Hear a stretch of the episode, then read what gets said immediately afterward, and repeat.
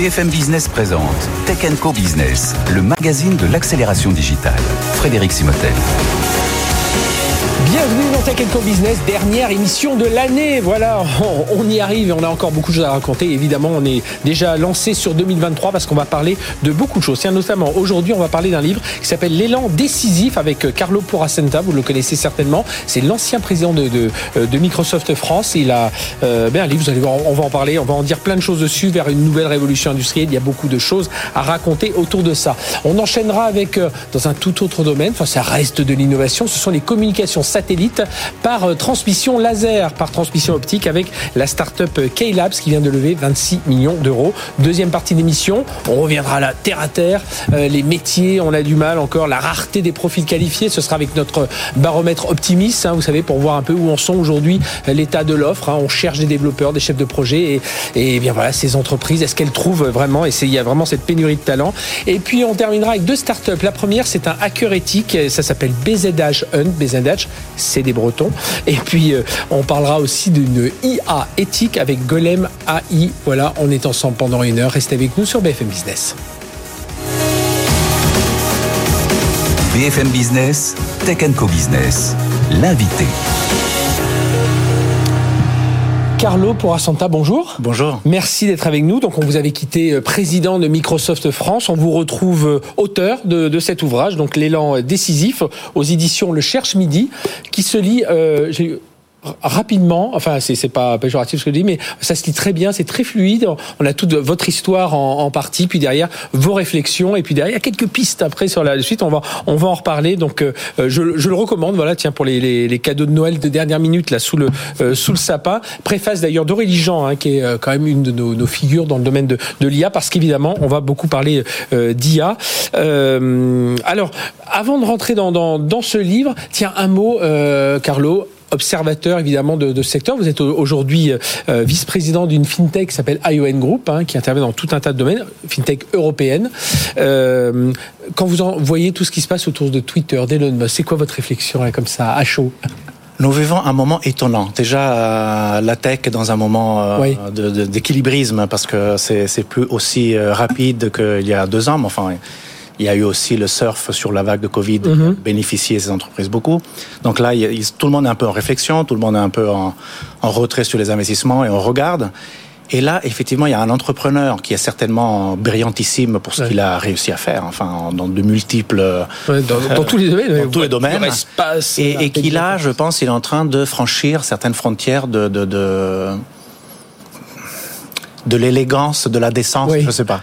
C'est-à-dire qu'il se, il se regarde parler, il, il parle sur Twitter euh, avant de parler à ses employés, à ses collaborateurs.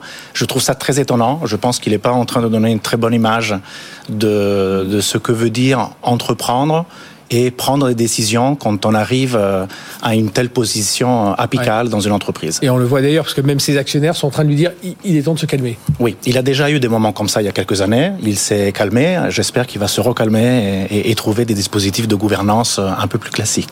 Voilà. Et puis on, est, puis on espère qu'un jour il sortira un livre aussi aussi sage que que le vôtre. Et permettez-moi de dire, et j'espère que Twitter va s'en sortir avec valorisation, euh, les employés, les gens qui, qui l'aiment, parce que c'est c'est un outil quand même qui est très aimé, très utilisé.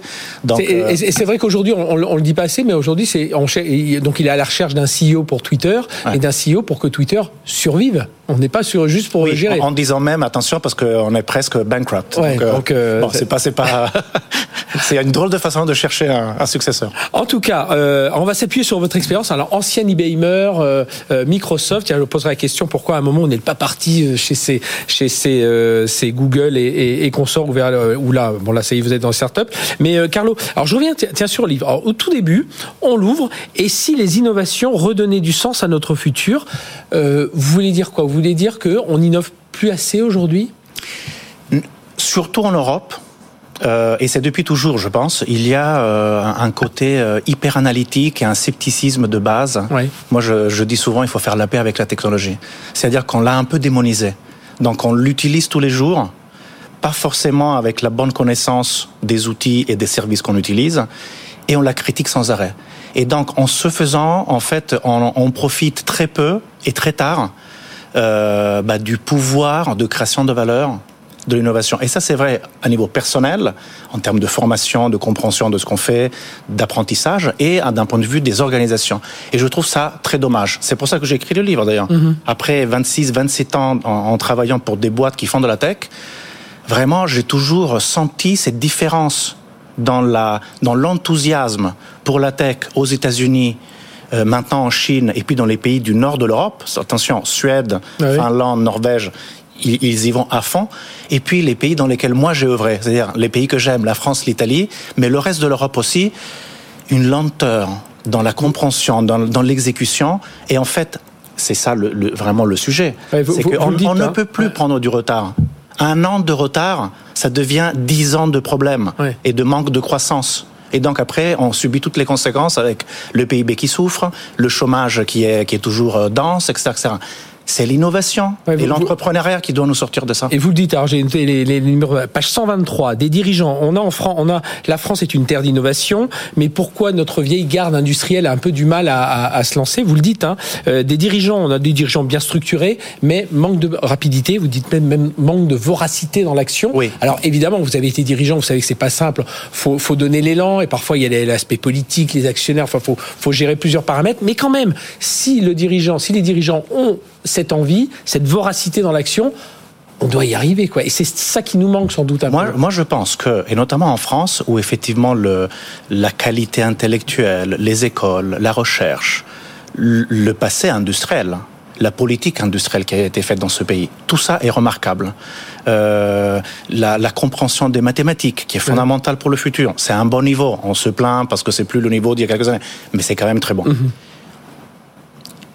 qu'est-ce que nous avons créé comme, à part LVMH, euh, Airbus, dans deux secteurs très différents.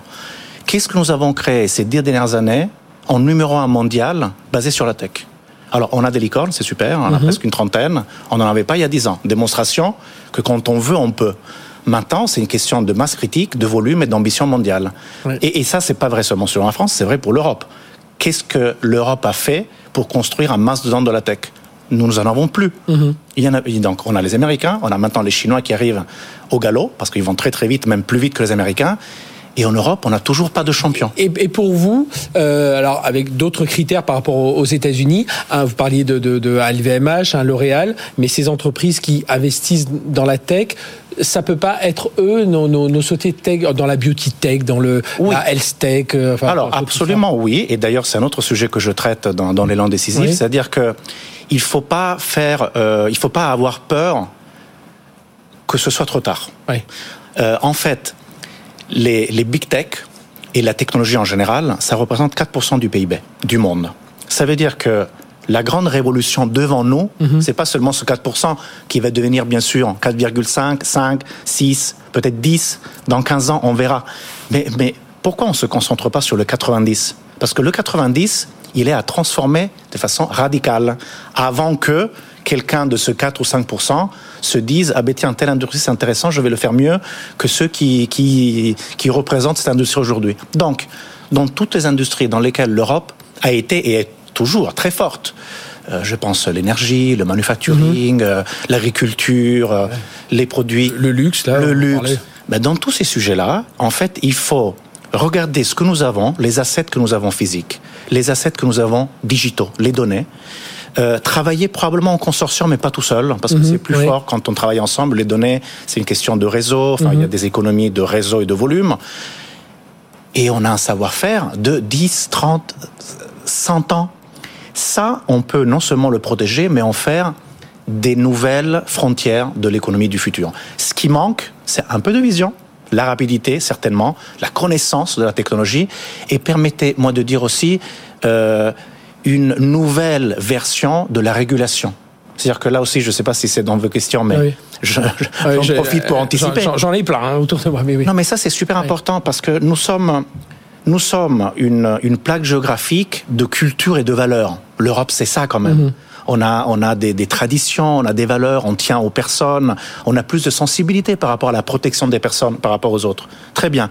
De là vient une culture de protection, de la compétition, de, euh, du bien-être des consommateurs, qui est qui a des très bonnes intentions, mais dans la mise en œuvre, On a toujours du retard. On a fait le, le, RGPD, c'est très bien. Mhm. on, réfléchit depuis, on fait des petits actes ici et là.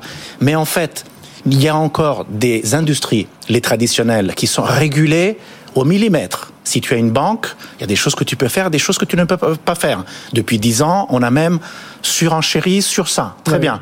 Les télécoms, il y a des règles. C'est pour les bonnes raisons. Si on a sorti les, les, balles d'eux, enfin tout Toujours ça, avec les bonnes intentions. Mhm. Mais du coup, vous êtes d'accord que c'est très on réglementé. On se retrouve bah, Regardez la technologie. Donc, on se plaint de Cambridge Analytica, de Facebook, ou on se plaint d'un algorithme qui tient des enfants ou des personnes euh, qui, qui, sont sur les applications plus de temps à leur insu. Bon. Mhm. Mais pourquoi il n'y a pas de règles? Comment ça se fait que au bout de 15 ans ou 20 ans, parce que de ça on parle, au bout de 20 ans, où il y a des choses qui, qui s'expriment, dont on pense qu'elles ne sont pas très équilibrées, comment ça se fait que l'Europe n'a toujours pas fait une, établi des règles mhm. pour dire ben ça tu peux faire, ça tu peux pas faire. Vous savez que le premier pays qui est le plus euh, prêt pour faire une loi pour dire qu'est-ce qu'un réseau social peut faire ou pas, c'est l'Inde aujourd'hui.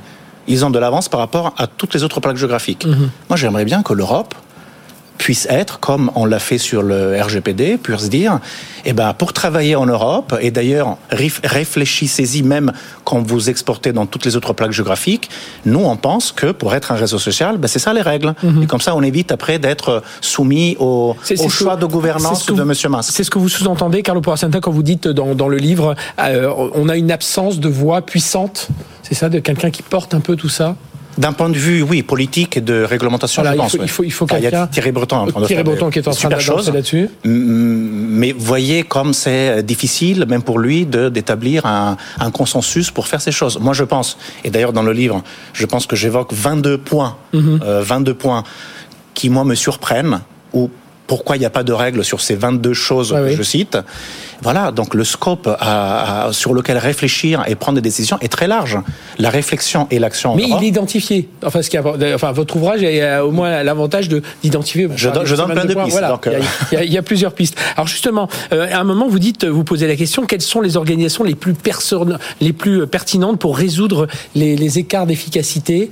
Euh, Là aussi, on sent qu'il y a des bon, on voit comment fonctionnent les géants, mais qui se posent des questions aujourd'hui. Je trouve qu'on est un élément important. On voit Facebook qui euh, euh, enfin Meta qui euh, bah, qui se pose la question. On a vu et vous connaissez bien Microsoft qui à un moment s'est posé la question euh, le Windows, on bascule vers le cloud. Enfin voilà, toutes les IBM aussi à son époque. Même dans ces entreprises, oui, à un moment on se dit quel virage on prend? Oui, mais après qu'est-ce qu'ils ont fait? Ils l'ont pris et, ils, sont allés à une vitesse inouïe. Mhm. Donc, bon, Facebook a quelques problématiques de positionnement d'offres. Mhm. Bon, je pense que c'est. mais on voit que même ces entreprises, elles, doivent sans cesse se, ah, questionner. Ah, bien sûr, mais donc, tout, imaginez toutes les autres. donc, moi, ce que je dis, c'est attention, parce que dans le monde dans lequel on vit, donc je, parle aussi de fenêtres, dans, de, fenêtres de tir sur l'innovation. IBM, dans, le, dans laquelle j'ai travaillé, entreprise magnifique, plus de 100 ans de tradition sur l'innovation. Bah, ils ont mis quand même 50 ans pour devenir hégémoniques. Ça leur a pris du temps. Euh, Microsoft et Apple, une trentaine d'années. Google, Amazon, une quinzaine d'années. Salesforce, une dizaine d'années. TikTok, en trois ans, ils ont surpris tout le monde. En un an, ils avaient un milliard d'utilisateurs. Donc, les fenêtres pour devenir super puissants sont en train de se rétrécir. Et donc, aujourd'hui, en un ou deux ans, on peut créer un champion mondial. Ce qui est aussi une bonne nouvelle parce que ça veut mhm. dire qu'on peut le faire aussi en Europe. Premier point. Deuxième point, il y a un effet il y a une espèce de prime au fait d'être le premier à se lancer at scale, à l'échelle sur un mhm. domaine. Donc, je fais l'exemple d'Amazon qui a inventé le cloud en fait, mhm. et tous les autres qui ont suivi, y compris Microsoft et Google, qui sont pas des petits compétiteurs, c'est des compétiteurs très forts. Et eh ben en fait, ils ont du, ils ont du mal à rattraper Amazon d'un point de vue du volume et de la qualité. Pourquoi? Parce que quand tu cumules des infrastructures et des données à l'échelle, en fait, tu apprends sur tes erreurs en fait, une erreur d'architecture, une erreur d'implémentation, beaucoup plus vite que les autres. Et donc en fait, tu résous les problèmes plus vite que les autres. Et comme tout ça, avec l'intelligence artificielle, c'est des choses où l'ordinateur aide à résoudre les problèmes, en fait, tu as une telle avance sur le deuxième et le troisième que ça devient très difficile à rattraper. Pourquoi je dis ça? Parce que sur ce fameux 90% à protéger et à mhm. renforcer des industries, eh ben, s'il y a quelqu'un qui n'est pas une industrie, qui n'est pas une entreprise ou un consortium d'entreprises européenne, donc quelqu'un d'autre, un Chinois ou un Américain qui décide d'aller très vite avec beaucoup de technologies et des capitaux faramineux à investir sur un vertical et le faire beaucoup mieux de, ce qui, de ceux qui le font aujourd'hui. Eh ben en fait, s'ils y arrivent, c'est pas dit qu'ils y arrivent, oui, oui, mais s'ils y arrivent et pendant un an ils ont un avantage, on les rattrape plus, on les rattrapera mhm. plus. Et du coup, on sera obligé ben, d'acheter cette innovation par de, de, chez les autres, ou alors il, il, va falloir acheter des bouts de cette innovation pour pouvoir opérer dans ce métier. Voilà, ça c'est quelque chose, je pense qu'en Europe il faut éviter. C'est pour ça qu'il faut regarder la technologie qui existe, l'utiliser le plus vite possible sans trop, enfin, mhm. avec une réflexion de comment le faire. à repenser nos habitudes, euh, voilà, faut, voir tout ça. Il y, a, dans la deuxième partie du livre, seulement, vous dites, euh, voilà, il y a des thèmes essentiels sur lesquels travaille la culture de l'innovation, la transformation des territoires, euh, la sobriété aussi, tout ce qui est sustainability, le, leadership du futur. Il y a aussi, moi, il y a un sujet que je trouvais important et, et j'ai trouvé bien que vous le releviez dans les livres, c'est il faut être un promoteur de l'innovation ouverte, collaborative, collaborative, inclusive. On l'oublie peut-être un peu ça aujourd'hui? On l'oublie beaucoup, dans certains pays plus que d'autres, un peu par tradition, un peu par... Euh, enfin, déjà, moi, je, je, je cite dans, dans, le livre mes, mes, neveux et mes nièces. Enfin, mhm. Je trouve que nous sommes en 2022. Mhm. On parle de diversité déjà de genre. Euh, qui est la, la, forme de diversité dont on parle le plus depuis le plus longtemps. Nous sommes en 2022. Moi, quand je regarde mes nièces et, et je regarde mes nièces regarder, je sais pas, la télévision et regarder bah, la classe politique, les, les CEO du CAC 40, euh, les leaders, les écrivains, etc. On voit encore beaucoup d'hommes. Donc, même sur quelque chose qui devrait être déjà derrière nous, on n'y est pas encore. Et puis, en général, l'attention aux autres dans le sens large du terme, c'est-à-dire euh, la démocratie, euh, d'un point de vue, donner vraiment la possibilité à chacun de réussir. Nous ne sommes pas encore là. Mmh. Euh, la possibilité de qu'on donne ou pas aux jeunes de s'exprimer dans une entreprise. Plus l'entreprise est hiérarchique avec 12 niveaux et culturellement on écoute seulement le chef mhm. et, il y a la culture du chef et le culte du chef. Et du, euh, et du coup euh, si c'est un jeune qui porte une idée bon ben écoute euh, on verra hein, enfin et puis de comprendre les codes et tout ça enfin c'est ah, ce n'est plus ça. Enfin la construction de, de valeurs économiques dans le monde enfin dans tous les cas dans les plaques géographiques qui font beaucoup de tech ce n'est plus ça. Et d'ailleurs et d'ailleurs en France on en a la démonstration la French Tech en disant, moi je suis italien, je vois la différence mhm. même avec l'Italie, qui démarre maintenant à avoir trois licornes. ok? Donc il y a un retard de sept ans en Italie. Mais la France, en dix ans, on a quand même démontré quelque chose de fondamental. Quand on met de l'intention, des capitaux, eh ben on, découvre que les jeunes, ils, ils peuvent développer en cinq ans, sept ans, des idées magnifiques euh, d'ailleurs sur des secteurs industriels travailler existants. en écosystème et travailler avec des géants aussi. Hein, Alors, et, de façon très horizontale. Et quand on regarde comment une licorne française travaille aujourd'hui, ben, il n'y a pas sept niveaux ou huit niveaux. Mhm. euh, le chef, l'entrepreneur ou l'entrepreneuse regarde et discute avec tout le monde. Et tout le monde participe à la construction de la valeur. J'aimerais beaucoup que toutes les entreprises françaises fassent la même chose. Eh bien voilà, eh ben, tout ça c'est dit dans cet ouvrage, l'élan décisif, hein, je vous le conseille, Carlo Porasanta.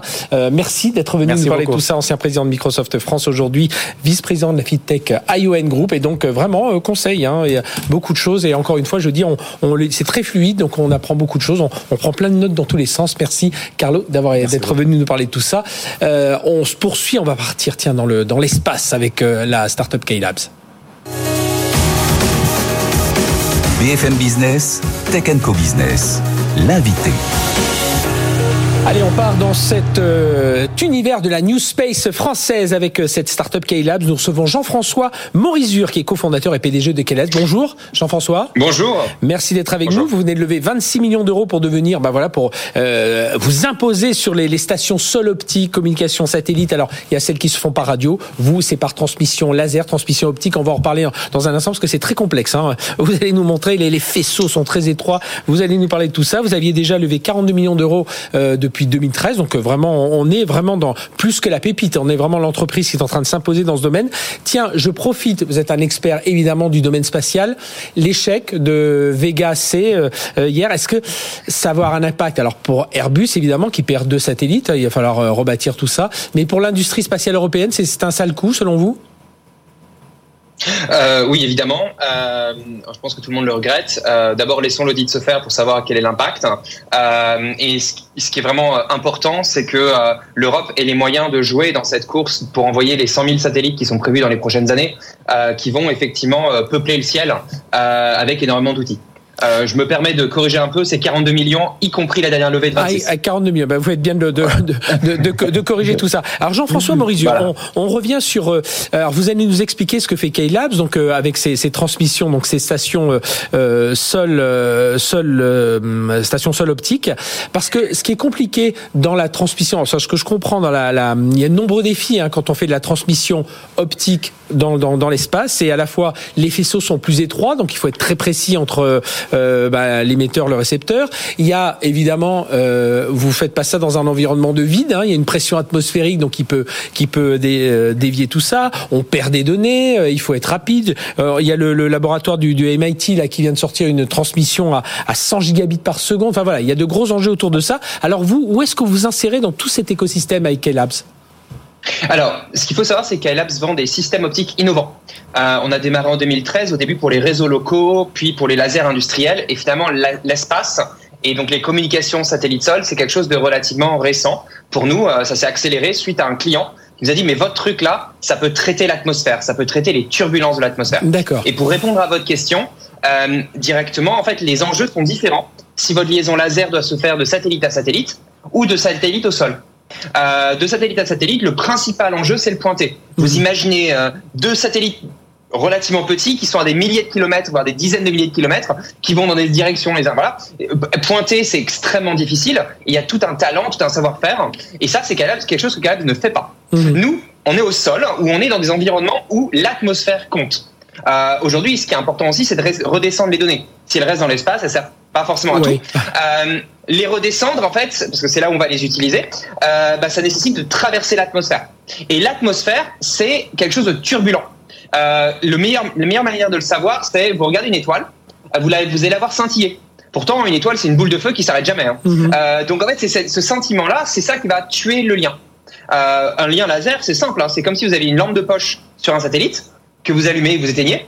Euh, et, euh, et, en fait, en bas, vous récupérez des 0 et des 1. Et, et vous, et vous, ça va, et vous, ça va être ça, vraiment le savoir-faire de K-Lab, c'est justement de, de savoir compenser un peu cette, euh, bah, cette turbulence atmosphérique, voilà, qui, qui fait vraiment votre, votre spécialité et qui fait qu'aujourd'hui, bah, vous intéressez pas mal de monde. Exactement. Euh, nous, on va travailler sur la turbulence atmosphérique. C'est notre euh, finalement notre carte de visite, notre ticket d'entrée, et on intègre ça dans une station sol. Une station sol, ça va euh, du télescope jusqu'au détecteur, euh, en passant par le modem, etc. Alors, il y a des éléments qu'on va acheter à droite à gauche, qu'on intègre en tout, et on s'occupe et vraiment de manière dans, dans, dans, le cœur de la partie traitement de la turbulence. Traitement de la turbulence qui se fait pas de la même manière quand on monte et quand on descend. Euh, quand on descend, bah, il faut, on a finalement très peu de lumière. Chaque particule de lumière est précieuse quand on monte, bah, on peut quand même se brancher sur le courant et donc il y a quand même plus de puissance. Et, donc ça veut dire que ce pourquoi vous intéressez, vous intéressez toutes les, bah, tout l'environnement hein, de, de, euh, tout l'écosystème de, de, ces transmissions satellites, c'est justement parce qu'on sait que dans, dans ce domaine-là, le, le, plus ennuyeux, c'est de perdre des, de perdre de la data.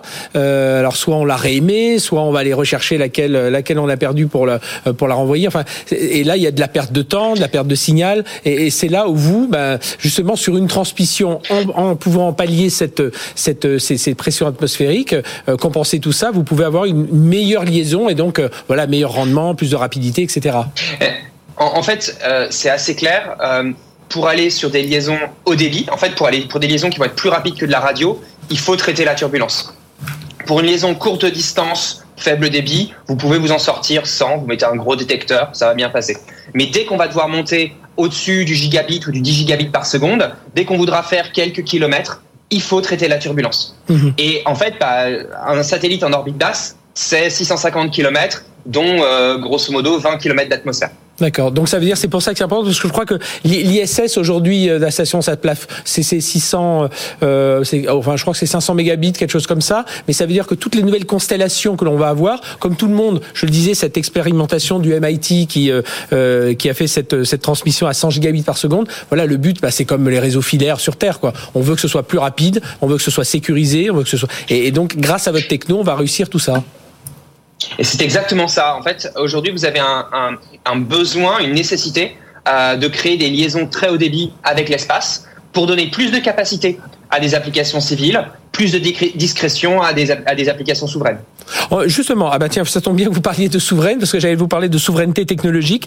Même dans l'espace, là aujourd'hui, on voit ce facteur, il est très important. Alors, on, a démarré euh, rapidement en parlant de, l'échec de, de Vega C. On voit, voilà, cette industrie spatiale européenne mise à mal par, par cet échec. Mais bon, on en a connu d'autres. Mais là, celui-là, il est quand même un peu, un peu dur au moment où on n'est pas encore pas, euh, Ariane, Ariane 6 n'est pas encore prête. Mais euh, voilà, c'est important pour des acteurs comme vous de montrer, voilà, qu'en Europe, ça bouge, y a cette souveraineté.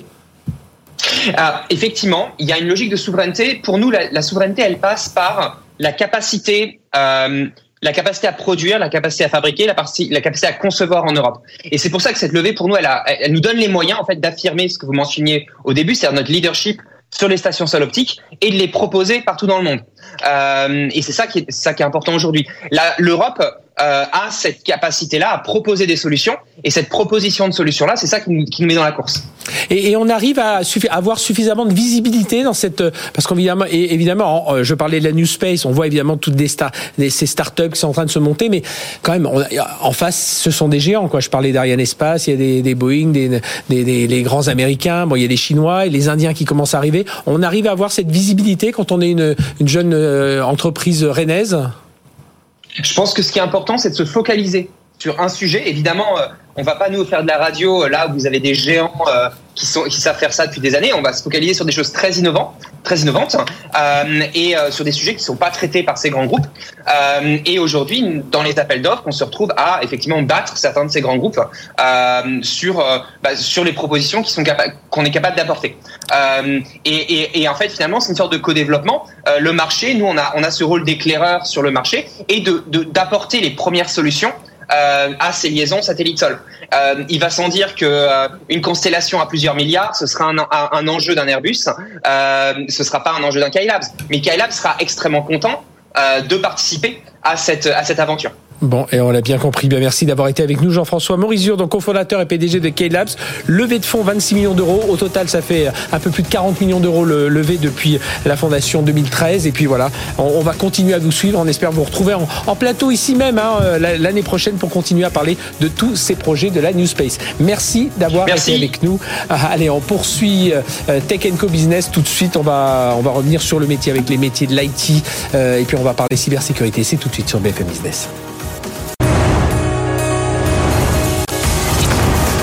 BFM Business présente Tech Co Business, le magazine de l'accélération digitale. Frédéric Simotel. On est ensemble encore pendant une grosse demi-heure Tech Co Business sur BFM Business. Vous pouvez nous retrouver évidemment sur les box opérateurs, hein, la chaîne Tech Co TV, et puis en podcast et sur les replays. Alors on, va parler de ces métiers de l'IT, mais aussi on va élargir un peu parce qu'on va aller parler de, ces métiers de la logistique, de contrôle de gestion, parce qu'il y, a ce gros besoin aujourd'hui avec notre euh, partenaire et qui nous avons, vous avez sans doute l'habitude de nous retrouver euh, avec Optimis et Frédéric Dumas. Bonjour. Bonjour Frédéric. Frédéric, merci d'être avec nous, président et fondateur d'Optimis. Donc Optimis, c'est cette plateforme qui met en, en, liaison des, euh, bah, des entreprises qui cherchent euh, des, des, développeurs, des chefs de projet, voilà, enfin tout un tas de, de métiers. C'est 500 millions d'euros de, de, flux euh, d'achat, d'achat de, de, prestations, avec, je crois que c'est 250 000 consultants qui sont sur, sur la bas Enfin voilà, il y, a, il y a du monde et on va le voir dans tous les dans tous les domaines. Et puis avec nous également Sébastien Tassin. Bonjour. Bonjour Frédéric. Sébastien, merci d'être avec nous. Vous êtes directeur général de My Top Manager et vous intervenez sur des missions de transition Exactement. Donc dans plusieurs domaines, hein. c'est l'industrie, la logistique, euh, la paye, la RH. Euh, voilà, finance, RH, euh, logistique, industrie. Et donc là, évidemment, il y a du besoin de, de, de compétences dans dans, dans, dans, tous les domaines. un mot, on a pris l'habitude avec Optimis de revenir un peu sur un baromètre, on regarde un peu quel est l'état du marché, un marché toujours en tension, rareté des profils qualifiés, c'est toujours, toujours. Et si on regarde ce bilan de, 2022 Oui, alors fin d'année, on peut faire un petit bilan 2022 par rapport à 2021, c'est qui est intéressant. Donc 2022, c'est une année record, record en termes de nombre de demandes. 2021 était une année très, de très forte croissance. Hein. On avait plus 8% de, de la demande, d'augmentation de la demande. 2022, c'est plus 5% d'augmentation de la demande. Donc c'est encore très fort, très dynamique. IT non IT. Hein. Alors là, on parle de l'IT. Nous, on est vraiment service informatique IT. Euh, Sébastien parlera du, du non-IT.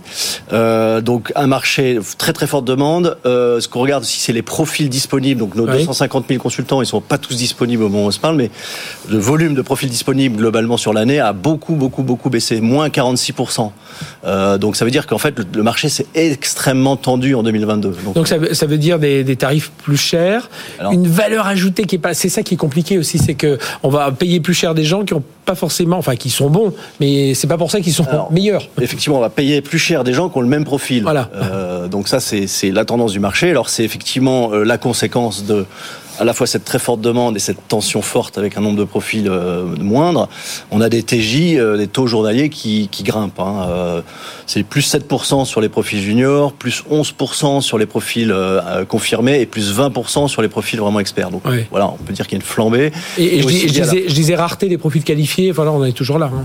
Ah bah le, en fait, le marché du service informatique, il n'a pas connu la crise en 2022. Euh, et euh, on est toujours sur une guerre des compétences euh, très forte en, en service informatique. Et avec et donc des, des, ce qu'on appelle le taux journalier moyen, enfin le, voilà qui, qui reste qui reste important. Voilà en, moyenne hein, plus 12% cette année. On a quand on interroge nos clients qui sont les grands comptes, les directions achats, elles s'attendent toutes à avoir une augmentation du taux journalier de l'ordre de 10%. Hein. Mhm. Alors sur 2023 là pour le coup. Alors ça, c'est la partie IT. Avec vous, Sébastien Tassin, c'est la, la partie non-IT. Voilà, euh, voilà, on a contrôle gestion, responsable paie, enfin voilà tout ce qui est le, fonctionnel dans, euh, dans, dans, dans l'entreprise. Et là aussi, enfin, quand en, en, parallèle de ce, que, de ce que vient de dire Frédéric Dumas, que vous... Oui, alors moi je confirme hein, ce que dit Frédéric, à savoir qu'on avait euh, une tendance quand même à une reprise assez forte sur ce marché dès fin 2021, qui s'est confirmée en 2022. Donc 2022, euh, année record également mhm. pour nous, avec 50% euh, d'augmentation en termes de demande. Euh, toujours sur à peu près les mêmes types de profils hein, que l'année précédente. en général, tout le monde cherche le même profil. Exactement, profil porteur.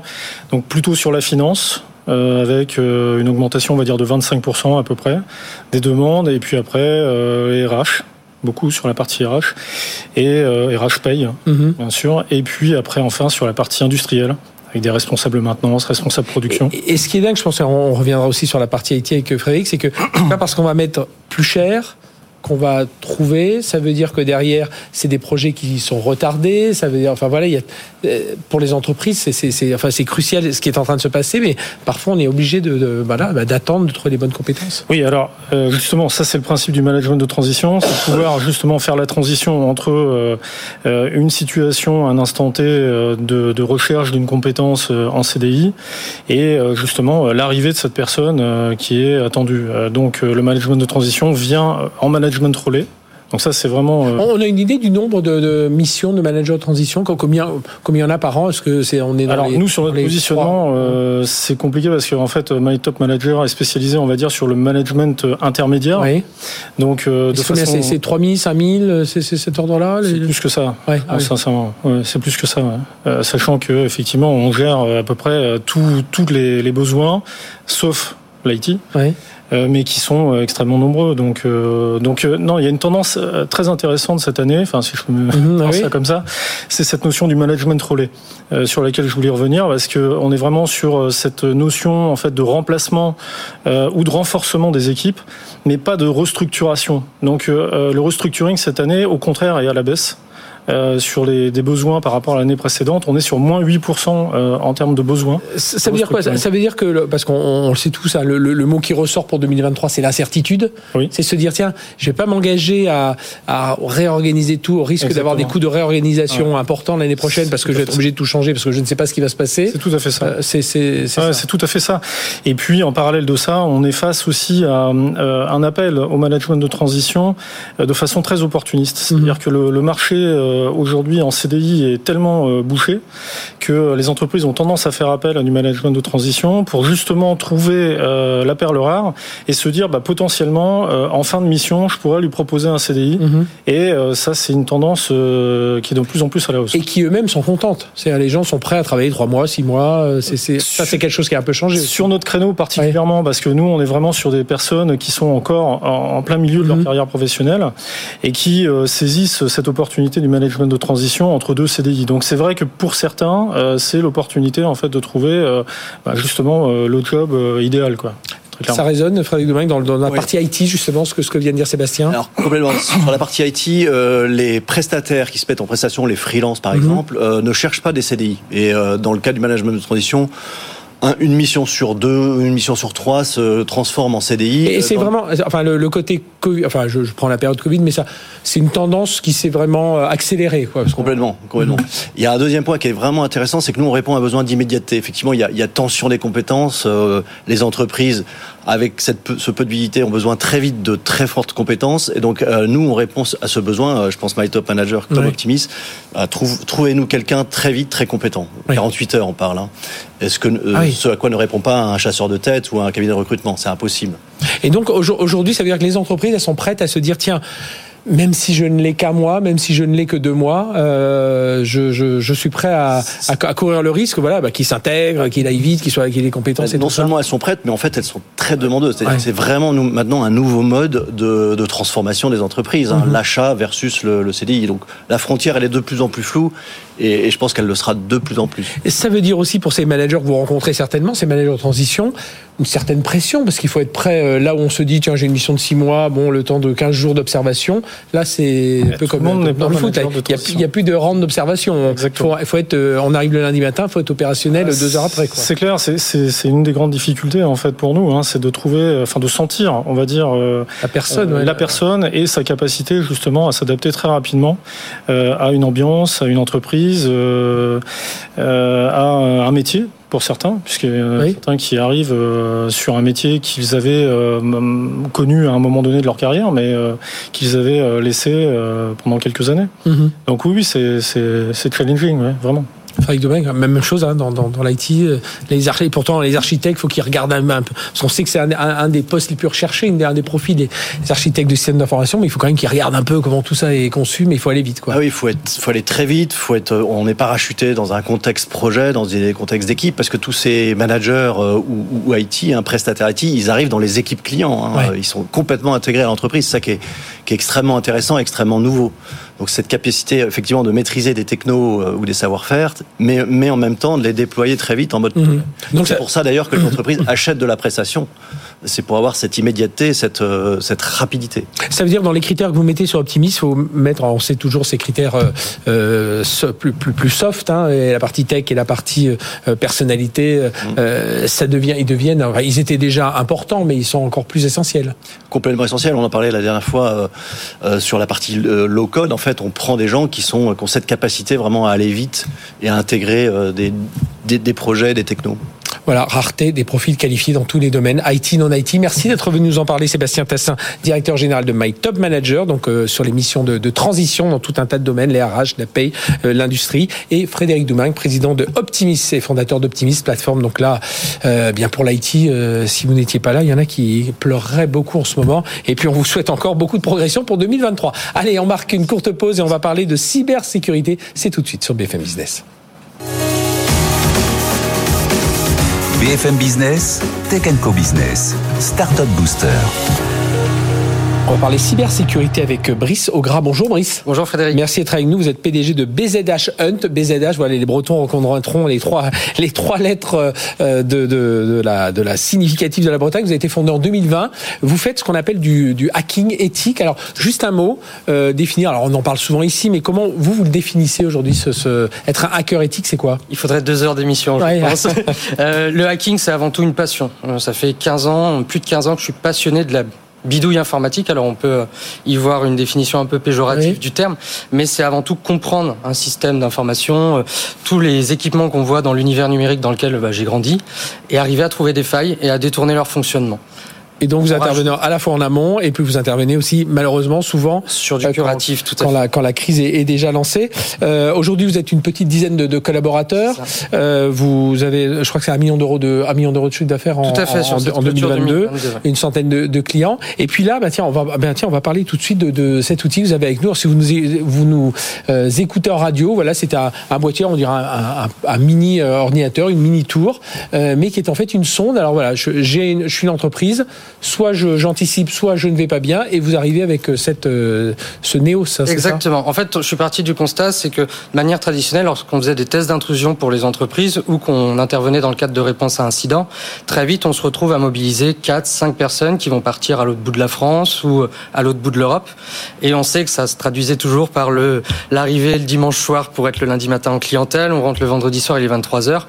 On voulait sortir de ce modèle-là, donc il y avait avant tout gagné en légèreté sur les fonctionnements mhm. du quotidien, et puis de pouvoir adresser de manière plus large le globe, finalement. Donc on a euh, acheté euh, il y a un an euh, un premier équipement qu'on a baptisé Neo, maintenant on en a une flotte d'un peu plus de 20. Et on a mis en place au niveau logiciel tout ce qu'il faut pour qu'on puisse travailler à distance. Donc c'est effectivement un équipement qui est survitaminé, mais sur lequel on peut à distance et de manière sécurisée opérer et réaliser les tests d'intrusion chez nos clients. Donc, voilà, donc j'arrive un matin euh, dans mon entreprise, je vois que j'ai eu un, j'ai un souci. Euh, je suis pas obligé d'attendre que vous arriviez sur place. Hop, avec ce boîtier, on se connecte et puis il va un peu aller faire le, un, premier audit en tout cas de, tout ce qui tout ce qui dysfonctionne dans, dans, l'entreprise. Aujourd'hui, on l'utilise tout autant en proactif qu'en curatif parce que c'est finalement avant tout du matériel euh, mhm. hardware et sur lequel c'est nous en interne, c'est nous qui nous sommes occupés de développer toute la partie logicielle et système d'exploitation. Donc derrière, on l'adapte comme on veut pour finalement. Euh... C'est vraiment ça. L'astuce, c'est ça, c'est d'avoir regroupé tout ça dans un boîtier qui puisse être piloté à distance. Parce évidemment, des sondes. Et de manière sécurisée, puisque typiquement, euh, lorsque les clients acceptent de le brancher sur leur système d'information en interne, bah, on se retrouve très vite à accéder à de la donnée mhm. qui en aucun cas ne doit pouvoir être accessible à, un instant T durant les phases de transport. D'où le choix effectivement de, de la solution euh, qui est euh, édité par une entreprise française. Vous êtes encore, euh, Brice étonné, euh, alors, quand, soit vous au sein de BZ, BZH, mais si vous, vous discutez avec d'autres euh, hackers éthiques, de, des situations que vous rencontrez encore aujourd'hui? Oui, euh, à titre d'exemple, il y a 15 ans, je tirais déjà la sonnette d'alarme en faisant le tour du Finistère avec mon véhicule, à aller voir les officines pour leur dire c'est pas normal qu'en tant que patient de la pharmacie, je puisse accéder à des scans de carte vitale, à euh, des, euh, des ordonnances, etc. Mmh. Il y avait déjà l'alarme qui était sonnée.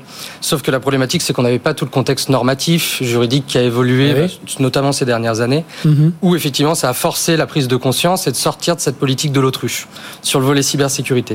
Et, et donc, donc ça, parce qu'aujourd'hui, moi c'est toujours ce que je dis. Hein, il, y a, il y a une partie technologique évidemment. Il faut mettre à jour ces systèmes, etc. Et avoir les bons, les, les, les bons, les, enfin les, les bonnes, les bons pare-feux. Les... Mais c'est de la méthode, c'est de la sensibilisation, de la formation. Moi, je parle souvent quand même, la méthode, elle est importante. Formation, sensibilisation, oui, d'accord. Mais et on, le sait tous, même euh, même vous aussi bon que vous êtes, il y a un moment où on fait pas attention, on peut cliquer sur un lien sans faire attention. Enfin, ça peut arriver à tout le monde. L'erreur est humaine par essence. Ça peut arriver. Mais par contre, la méthode, c'est ça un peu qui manque. Euh il faut, faut trouver du personnel formé et compétent sur des sujets de gouvernance. C'est très lourd de procédures à mettre en place pour des mhm. entreprises bah, qui ont évolué par exemple pendant 20 ou 40 ans, qui ne se sont jamais posé la question de la cybersécurité. Le chantier, on démarre à T égale 0 et puis mhm. finalement euh, bah, le plan de mise en conformité, il va pas se faire en un an, parce qu'il va se faire selon des budgets, il va se faire selon des ressources, et des fois, ça peut prendre 3, 5 ans, 10 ans, et puis en fonction du niveau qu'on souhaite atteindre également. Euh, comment, ça, ça, fait une quinzaine d'années, vous l'avez dit, que vous travaillez sur ce, sur dans cet univers. Comment vous analysez aujourd'hui le cycle de vie d'une attaque? On sait que c'est ça, ça, s'est complètement transformé, ça s'est même professionnalisé. On peut avoir des hackers qui ils vont acheter même le logiciel qui va leur permettre d'attaquer une entreprise. Il y a, il y a du SAV, enfin c'est assez incroyable. Il y a des, ils ont très bien su faire leur transformation numérique, les, les alors comment vous analysez aujourd'hui ce cycle de vie d'une attaque? Alors je, je, je confirme qu'il y a eu une vraie professionnalisation et cette professionnalisation de la manière la plus concrète possible, on a pu l'observer en travaillant sur le groupuscule Conti donc euh, il a fait euh, quelques débats au début du conflit entre la Russie et l'Ukraine, notamment sur les réseaux sociaux, où on a, il y a eu un accès qui a été donné possible à deux ans de conversations internes. Euh, en analysant ces conversations internes de ce groupuscule, donc de, groupe de cybercriminels, je fais exprès de faire le ah distinguo entre cybercriminels et hackers. effectivement, on parle de plus de 700 collaborateurs, on parle de processus RH en place, avec des tests techniques pour les phases de recrutement. Donc on est vraiment sur de l'organisation effectivement mafieuse mhm. qui s'est structurée avec des coûts d'infrastructure techniques qui sont colossaux. On parle de plus de 150 000 dollars par mois de coûts d'infrastructure pour ah gérer les attaques. Donc là, on prend conscience de la force de frappe de ce genre de, de groupement. Avec des entreprises qui avant, bon, on lançait un filet, on voyait ce qui remontait, ça continue à exister aujourd'hui, mais maintenant on peut avoir des attaques très ciblées euh, en repère, dans la presse, dans le, dans, sur des sur les sur les coups de filet, effectivement euh, massifs, c'est finalement un peu le bruit de fond de l'internet où on est tous au quotidien scannés tous les jours mmh. par des, des robots qui vont tenter d'exploiter des failles simplistes.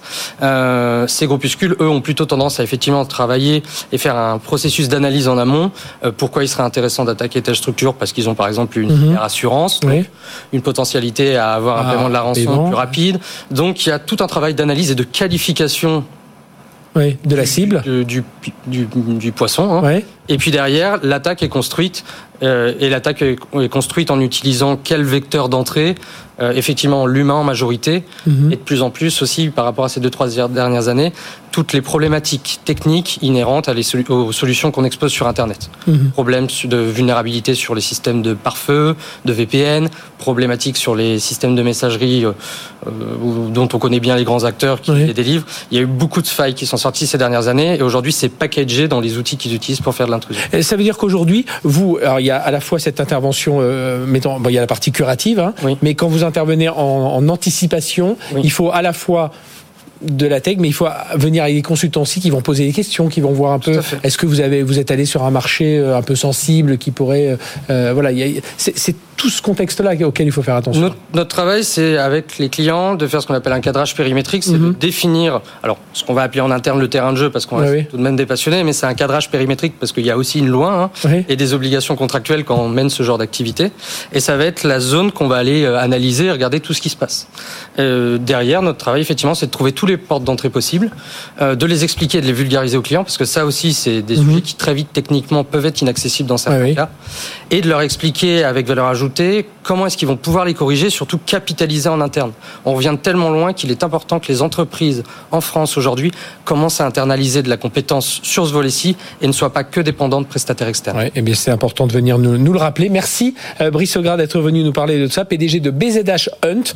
Euh, donc voilà, hacker éthique et euh, bien voilà qui agit autant en curatif qu'en anticipant les crises et donc avec ce, boîtier qui permet d'agir très très vite. Hein, il faut encore le rappeler parce que la rapidité de réaction elle est souvent essentielle euh, dans ce type de cyberattaque. Merci d'être venu parler de tout ça. On termine notre émission dans un instant. On va parler de, on va rester dans l'éthique, mais là d'intelligence artificielle. BFM Business, Tech Co Business, Startup Booster. On parlait de cybersécurité à l'instant, et eh bien on va parler de deep tech, d'intelligence artificielle, et on reste quand même dans ce domaine de l'éthique avec Kylian Vermersch. Bonjour.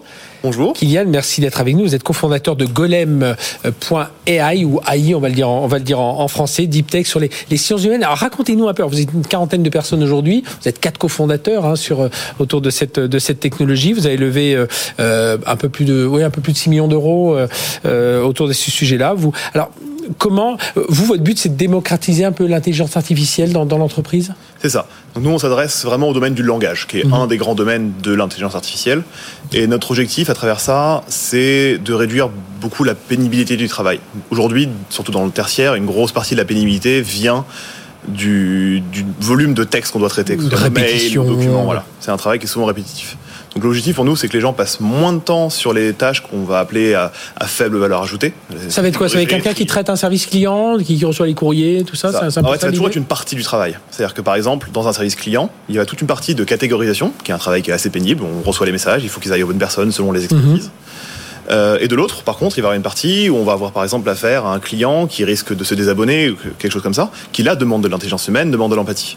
Et le but, c'est d'aider les gens à passer moins de temps sur les tâches vraiment pénibles, mhm. les tâches ancillaires, et plus de temps sur les tâches euh, sur lesquelles il y a vraiment besoin d'une intelligence humaine. Et alors, qu'est-ce qui va faire la particularité de, de Golem.ai euh, justement par rapport parce que ces systèmes, il y en a qui existent déjà d'analyse, ce genre de choses, mais vous, alors on reviendra sur ce côté, euh, ce côté éthique aussi, ce côté même sustainability. Hein, vous, vous consommez moins. racontez-nous. Alors, Déjà, on va avoir une grosse particularité euh, dans notre fonctionnement et le choix d'IA qu'on a fait. C'est-à-dire qu'on est parti sur une IA qui est par, par nature, on va dire, explicable. Mhm. Euh, donc ça s'oppose un petit peu au courant du machine learning, qui est celui qu'on voit le plus dans l'IA aujourd'hui, euh, au point qu'il y a même souvent une confusion quasi complète entre les deux. Euh, nous, on se situe dans le courant l'IA symbolique. Donc l'objectif, c'est que euh, au lieu de représenter un problème par des exemples, on va donner par exemple un million d'emails d'exemples pour les catégoriser. Nous, on va se configurer avec de la donnée structurée. C'est-à-dire qu'on va travailler avec nos clients, comprendre leur métier, modéliser cette connaissance et travailler à partir de là. Ce qui fait que tous les fonctionnements sont naturellement explicables. Alors aujourd'hui, euh, où est-ce qu'elles sont justement dans l'entreprise nos faiblesses par rapport à l'intelligence artificielle? Les, faiblesses en termes d'adoption, par exemple Oui, oui voilà. pourquoi? Parce que quand vous, quand vous nous dites euh, ce, dont vous parlez, on aimerait tous avoir ce type d'outils, même, même nous, euh, journalistes, voilà, pour euh, préparer nos interviews. On va aller chercher un peu tous les documents, les emails, tout, tout, ce qu'on reçoit. Et bon, on n'a pas d'outils adéquats. Alors, il y, a un coût à l'entrée, qui sera toujours le cas, mhm. que soit le type d'IA, que ce soit ce qu'on fait nous ou ce que font un autre. Euh, chez nos concurrents, la plupart du temps, ça va être faire des exemples. Chez nous, mhm. ça va être d'une forme d'exposition de la connaissance métier. Euh, donc, ce coût-là, il est à prendre en compte. Et il y a derrière des enjeux qui ne sont pas des enjeux techniques, qui sont des enjeux de conduite du changement. Parce que euh, une IA, une IA bien faite, ça va changer la manière de travailler. Mhm euh, on va plus travailler de la même manière. Ce qui est souvent une très bonne chose. On fait pas juste que dématérialiser, on est vraiment dans une transformation complète. C'est ça. C'est un peu une nouvelle révolution industrielle. Et chez, du coup, nous, on a beaucoup travaillé. Une bonne partie de notre succès vient de là, justement. C'est qu'en dehors de la partie technologique, on est une deep tech et on est une entreprise, mhm. on y a un service technologique. On a aussi derrière ça un accompagnement fort. Euh, parce que justement, il y a besoin de. Oui, bah parce que pour, ce, passage à l'échelle. Euh, alors, votre, votre technologie chez golem.ai, ça, ça permet aussi de pallier une certaine pénurie de compétences. Hein, on entend dans beaucoup de domaines. Est-ce que ça aussi, euh, ça peut être un élément qui est un peu déclencheur pour les entreprises? Alors, c'est rarement le cas. C'est déjà un sujet qui, est, arrivé sur la table. Le, souvent, souvent, la question, c'est comment est-ce qu'ils font euh, pour traiter euh, la croissance, les évolutions, etc. Que là, on n'est plus sur le service client d'il y a 5 ou 10 ans, mhm. où on cherchait à réduire les coûts, etc. Aujourd'hui, on est face à des consommateurs qui sont extrêmement exigeants, à juste titre. Les outils auxquels on a accès au quotidien sont de mieux en mhm. mieux. Donc, on, attend, on a des attentes de plus en plus élevées auprès de nos fournisseurs derrière. Et du coup, on a un, besoin euh, fort de, satisfaire nos clients, que ce soit en B2C ou en B2B. Et c'est souvent ça euh, qui est le point de départ et qui va aussi de pair avec la recherche de, ROI, de retour sur investissement des, entreprises. Euh, et c'est souvent ces deux angles-là qui sont euh, importants pour nos clients. Eh bien, merci d'être venu nous parler de tout ça. Kylian Vermersch, cofondateur de golem.ai.ai, si on le prononce à la française. Donc, société euh, deep tech, société d'intelligence artificielle, intelligence artificielle éthique. Vous consommez moins, on, on, aurait pu le dire hein, en sustainability. C'est aussi une, intelligence artificielle parce que là aussi, c'est une des problématiques aujourd'hui des entreprises qui veulent consommer moins d'énergie. Bien là, une intelligence artificielle qui consomme moins d'énergie. on aura l'occasion de venir en parler. Voilà, l'émission se termine. Merci de nous avoir suivis. Excellente fête de fin d'année à toutes et tous. On se retrouve l'année prochaine, mais d'ici là, évidemment, sur les box opérateurs à travers Tech Co TV, le replay, les podcasts, retrouvez-nous, hein, restons en contact et nous, on se retrouve voilà, physiquement. Là, ce sera en début d'année. Excellente fête de fin d'année, à très bientôt sur BFM Business.